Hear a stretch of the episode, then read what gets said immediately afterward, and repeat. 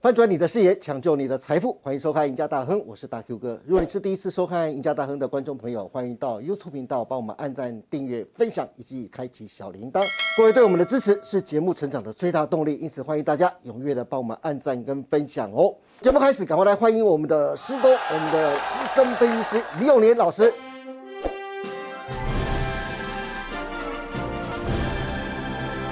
永年哥你好。国珍哥好，各位投资朋友大家好。您您叫我哥，我折哎是啊折煞我了。 好，不管怎样，我们赶快请到永年哥来，就要为大家来解决最近台股的问题呀、啊。不过说到台股啊，永年哥最近的股市的投资人啊，也就都要崩溃了。为什么？因为指数一直在斗退撸啊。是啊上礼拜四甚至最低啊，还一度跌到了一二六九八，是距离大家曾经以为的天花板，如今却希望它成为地板，甚至是铁板的一二六八二，仅仅只差了十六点耶。对嗯永年哥，现在距离年底只剩两个月喽。投资人最想问的就是啊，大盘再怎么烂，是不是也该谈一下？就算死猫跳一下也好吧。有没有机会？等一下好，我帮大家来问一下永年哥，好不好？但是讲到台股啊，其实我在年初曾跟投资人说啊，大家把股市下跌的原因，很多人说是外资卖超，也有人说是俄乌战争，更有人说是因为物价上涨。但是那时候我也告诉投资人啊，其实只要看一个指标，那就是美元指数。那今天永年哥就会从美元指数来帮大家分析一下台股的后市啊，因为美元指数就像一个大磁铁，磁吸了全世界的热钱。我们看到今年来啊，美元指数飙升了百分之十八点二二，却把全球各国的汇市给吸干了。最大的苦主，我们来看到就是制作单位提供的这张表格，最大的苦主就是日元，在十二月二十一号的时候，日元甚至贬破了一百五十。那韩元是第二大的苦主，今天来重贬百分之二十一，台币已经算是不幸中的大幸了，今天来大贬百分之十六。汇市重贬的结果就是热钱和资金的外流，造成大盘重挫。偏巧不巧，这时候还来一个直利率倒挂。截至十月二十一号啊，美国的两年期和十年期的直利率倒挂加剧，所以永年哥，我想帮观众朋友真的问一下嗯是，面对这么多的利空之下，台股年底前到底有没有机会展开反弹呢？好，我们一个字回答，有。哎，有啊哎，是这么肯定的说有，对，哇，简直是大汗降下甘霖下来啊，对不对？对， 没有错哈、那么我们先看一下，我为什么会这么说呢？我是们先看一下美元啊。那为什么要先看美元呢？因为大家都知道，今年呢，这股市不是只有台湾了，全球股市之所以下跌呢，最主要就是因为汇率的问题。没错，那汇率呢，就是美元大幅度的升值。那其实你可以注意看哦，从去年就是二零二一年的六月份开始呢，美元开始止跌回升。从六月一号开始，一直到呢这一波九月的高点呢，这个美元指数来到一百一十四点七八点啊，对，升值的幅度多少呢？百分之二十八。这在过去呢，在过去的这十几年以来，是从来没有发现过的，从来没有出现过的这种现象。对哦在短短的期间之内，升值幅度达二十八，百分之二十八。那然后呢？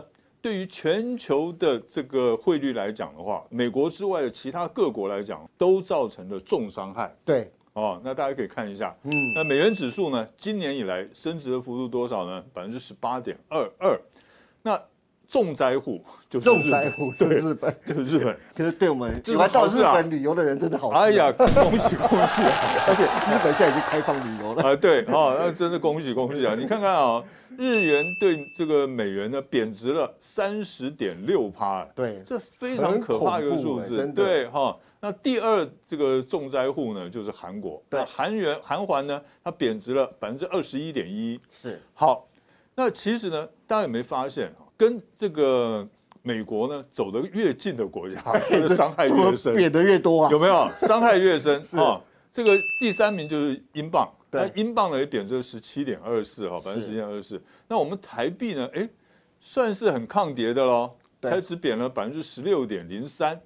好，我等一下呢，我会讲，会跟大家报告，台币呢贬得少是好事还是坏事？哦那台币为什么会贬得比较少呢？是哈，那等一下我再跟大家讲。好那其次呢，像泰铢啦、欧元啦、人民币啦，人民币是最抗贬的了，对结果它都还贬了十四趴。真的所以你就知道呢，这一次美元的这升值呢，对于全世界造成了多大的伤害啊？那我们所谓的利率倒挂啊，可能有些同同学呢，可能还不是很了解什么叫利率倒挂。我对这样讲哈、嗯，那大家会注意到利率倒挂呢，第一次注意到的是在二零零八年金融海啸爆发之对前。对对，那所谓利率倒挂，就是说，通常我们去跟人家借钱，嗯我今天如果要借个比较长期的话，那这个债主，我们今天假设嗯我跟这个国珍哥借钱，是那国珍，我说他国珍哥就问你要借多久？我嗯说我要借十年。哇，这么久我啊，不就是啊，你能不能活到那个时候 啊？是是不是是是？这有对风险的啊、对没错风险很大。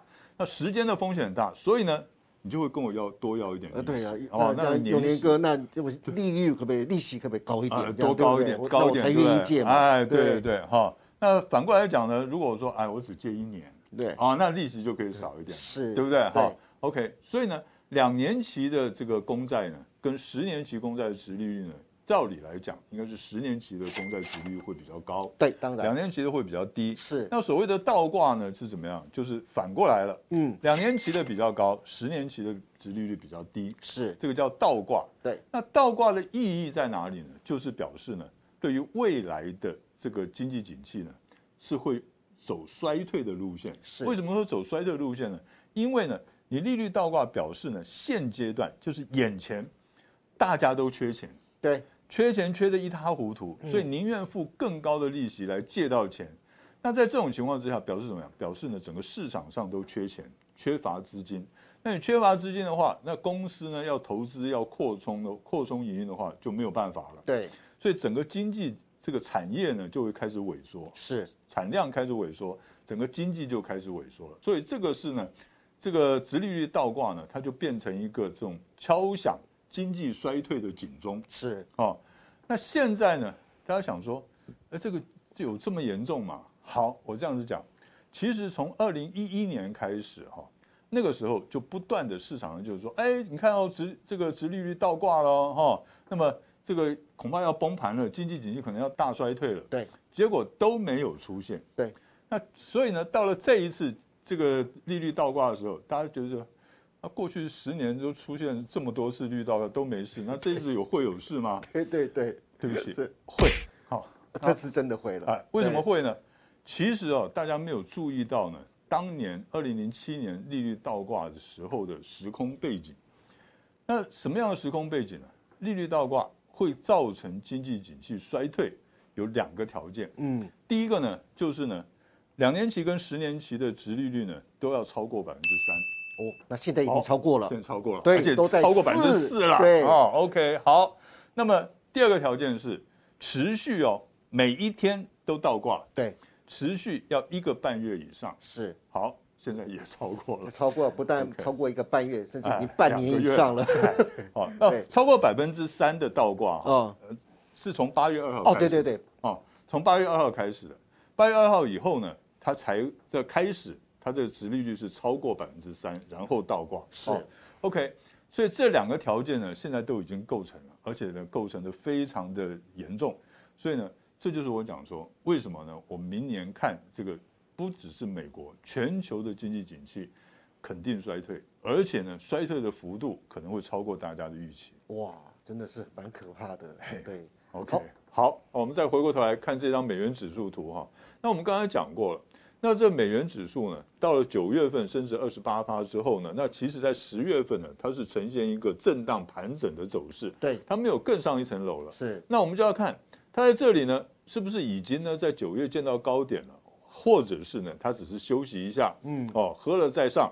那么最主要呢，我们就看一下它的这个技术指标。是，哦，美元的技术指标，我们看这是月线的 RSI 哈、好，六个月的 RSI 呢已经到了百分之九十二点六六，是高不高？非常地非常高。高啊。你有学过这个技术分析的，你都知道 RSI 呢，当它超过八十的时候，就已经是进入超买区了。对，到了百分之九十以上呢，就是严重超买区。是，那这么高的这个 RSI 呢，什么时候看到的呢？我们退回去看，就是呢，二零一五年的是一月的时候对出现过，是啊，出现过。那当时的这个二零一五年一月的时候，RSI 是九十三点一三，是，跟九月份的九十二点六六非常非常的接近。对，然后呢，同样的都是拉出一根长红。是，对，到了十月，我刚刚讲了，十月我们是收个小黑十字线哦，到目前为止是收个十字线。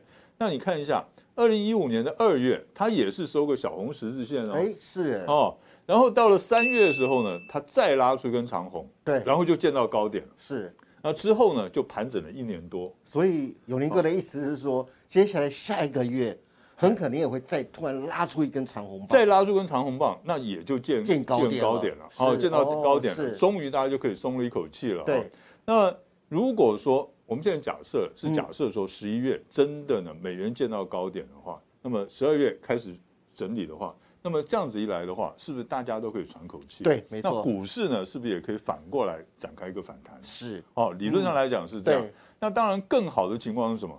更好的情况是九月就见高点了。是，十一月再怎么谈都谈不过，就都没有办法创新高。对那如果是这样的话，哦，那么十一月就股市就有机会展开反弹了。哦，是，哦那就所以更快一点了。，对对对，嗯那到底是十一月还是十二月呢？哎，我们再来看往下看好，哦，嗯我们看我们台湾股市自己本身对，哦，那很自己惨啊我们哎只能说很惨啊。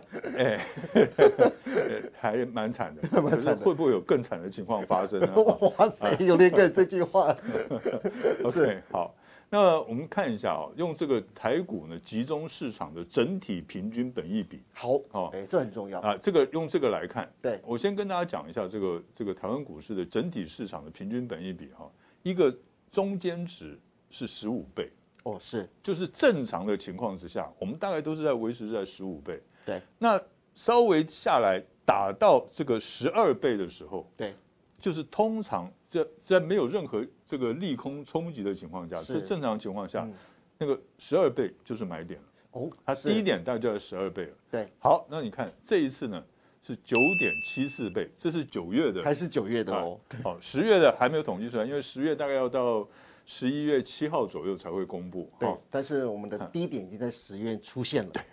所以呢，我们就可以知道，就是说，OK，十月的这个整体市场平均本益比是至少是低于九点七四倍。是，好，那么简单的讲就是说呢，这个九点七四倍是什么时候？之前什么时候发生过？大家回推哦，我这边有画个方块有没有？是画个这个方格。哦那个是二零零八年金融海啸的时候才看到 的这个奇观哦。那么在过去的这十三年里面，从来没有碰过这么这么悲惨的状况。是，好，所以简单的讲，我们现在现在我们台湾的股市的情况，嗯其实呢，在默默的大家没有感觉之中呢，它其实已经形成了一个跟这个金融海啸呢等量齐观的一个崩跌的走势是，哦。嗯，那么好，现在既然已经发生了，那对什么时候会出现止跌，然后反弹呢？哎甚至于展开回升呢？是，啊那我们就把这个当年的二零零八年金融海啸的情况呢，在原原汁原味的搬到现在来看，好我们做个比较。好，那么我们刚才讲过了，这个九月份的时候呢，就我们的这个本益比呢是降到了百分之九点七四，跌破了是十了啊。没错，那么二零零八年的时候，它是什么时候跌破十的？是十一月，十一月跌破十的，它跌到呢这个九点五三倍，然后十二月稍微有个反弹。对，当年的十二月呢，稍十二月有个反弹，因为呢，如果以单纯从指数的最低点来算的话，其实在二零零八年的十一月的时候呢，对，这个股市呢就已经见到最低点了，是嗯就三九五五，它最见到最低点。那十二月呢出现了一个小反弹，然后呢一月再跌，一月再跌呢，可是它最低指数没有再创新低了。没有错，三九五五的对新，低它，收盘指数的创新低，可是对最低点没有哈，所以二零零九年的一月呢，它的这个本益比呢是降到了九点零九倍。是，之后到了二月的时候，虽然我们看它本益比呢是回升到了九点六九，可是呢，从当年的二月开始呢，它就正式止跌，正式展开一个多头的行情了。嗯，好、对，所以简单的讲就是说，当我们看到呢，这个本益比跌破十，从跌破十的那一个月开始起算的话，是第三个月第三个月，就止跌了，嗯，第四个月就开始反弹了。是，好，那我们现在再回过头来看现在的情况，九月份的时候是跌破了这个十的第一个月，对，十月是第二个月，对，对不对？等于当年的十二月，二没零错零八年十二月。对，所以呢，我们可以估计十一月有可能就就是呢收盘指数有可能是见到最低点，是十二月就要开始反弹了。对哦，是这样推算的。哎，对哦哦，对这个是最坏的情况哦。好，那么我们再往下看一个，因为讲一个，讲两个，这个理由大家可能都没有办法说服现在的投资朋友。没错，对，因为大家实在是已经太悲观了，对这个台湾股市已经完全不抱指望了，真的已经将近崩溃的地是不步是了。？对，所以呢，我再给大家第三个好啊理由哈、大家看一下，这个是用月线的 RSI 来看。好嗯哈、那月线的 RSI 呢，大家先看一下我们的 K 线图啊、其实一个头部的形态非常的明显。对，那现在呢，哈、它是跌到这个五年线。嗯，那五年线呢，在过去的这些年里面呢，它一直是一个大支撑。是而且我在这边可以跟各位投资朋友报告一下，五年线呢，在过去的十年里面，是所有的全世界所有金融商品的一个长期的最重要的关键点。是哦，这就是五年线。对，嗯，那你去看一下美国的股市，四大指数都一样，他们这一次都是跌到五年线之后开始展开一个反弹。是哦，那所以理论上来讲呢，我们台湾股市呢跌破五年线之后，也应该有机会展开一个反弹。哦好、这是是第一个。好，那其实重点呢是在这个 RSI 哈、是就是技术指标 RSI。我们看一下，现在呢，其实呢，我上面这个中中间有这这一这一行表格哈、大家看一下，右边的最上面一排，二零二二年九月，就是今年的九月的时对候，它 RSI 呢跌破了二十，跌到十八点二八。是二十是什么意思？跌破二十什么意思？就是呢，严重超卖，超卖区哦，严重超卖了，对这大家都知道。那大家想说，这个跌破二十有很稀罕吗？ 有，为什么呢？因为上一次哈、是月线跌破这个 RSI 六个月的 RSI 呢，跌破了二十是什么时候？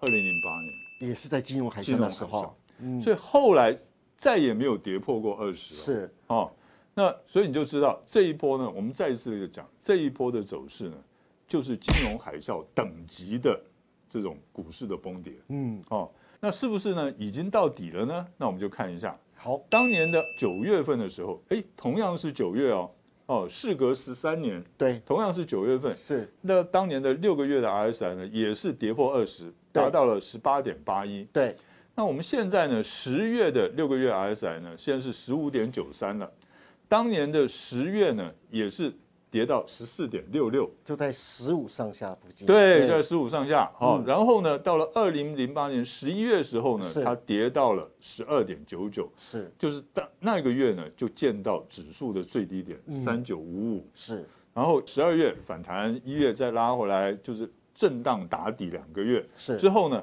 就开始往上冲了、哦。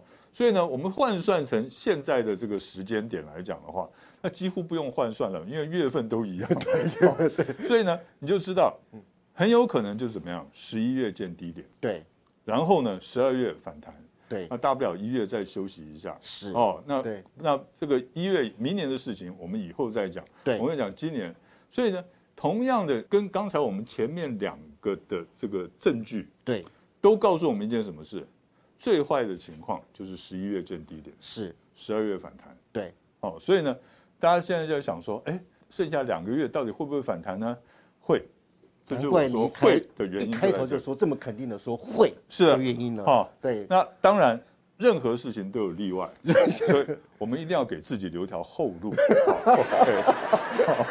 OK，所 以 所以您的例外是指您的后路是指好，这有几件事情，对哦，如果发生的话，对那以上呢都是废 话。OK，是因为这个盘势呢，本来就是消息面跟基本面主导的，哦对那技术面呢只是做辅助参考。是所以呢，我们第一个就是呢，俄罗斯没有动用核武，嗯对，这很重要，哦这是第一个很重要，因为它一旦动用核武的话，那就另外一个故事了，对哦，就展开了。那第二件事情呢，就是呢，欧洲没有提早发生欧债风暴。哦如果呢，欧洲在这两个月之间呢发生了这个欧债风暴的话，哦，那又是另外一个故事了。是真哦的真的 OK，好，所以呢，这两件事情当然很重要。第三个呢，就是呢，两岸海峡两岸之间没有什么冲突是哦，大家都还保持现在的状态。对那这三个情况如果都能够稳住的话，呃反弹应该是没有很大的问题的。是哇，那个永宁哥说的，这个都是大环境的系统性的风险。哎是的对，如果这系统性风险过来了，我想很多事情是没有办法做预估的。对不没有错那各位投资人可以好好把永宁哥的这个三个所谓的系统性的风险把它记下来了。是。那如果真的发现这些事情呢，刚才永宁哥说了，就是那一切都要从头了，好不好哎？是好的，那今天非常谢谢李永年老师为大家分享了这么多，永年哥从美元指数、美债的殖利率到挂，以及台股的本益比来帮大家分析啊。嗯台股的平均的本益比已经跌到了九点七四倍的历史低点区了。永年哥说喽，从过往的经验，大盘最快十一月见低点，最慢呢就是十二月可以展开大波段的反弹。听到永年哥帮大家分析的。年底前大盘的走势，大家心情是不是一下就开心了起来了呢？今天再次谢谢永林哥带来这么精彩的分析，也谢谢大家收看我们赢家大亨。别忘记每周二到周五每天下午的五点半，我们再见喽，拜拜。